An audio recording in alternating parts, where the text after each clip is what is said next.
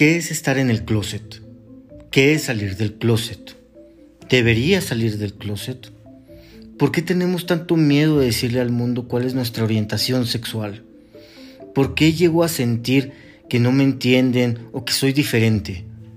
Bueno, todas esas preguntas las tuve un día y a lo mejor las sigo teniendo, pero creo que es tarea de todos contribuir a resolverlas y a eliminarlas de todas nuestras vidas. Mi nombre es Ricky Suak y este es nuestro podcast Un Regio saliendo del closet.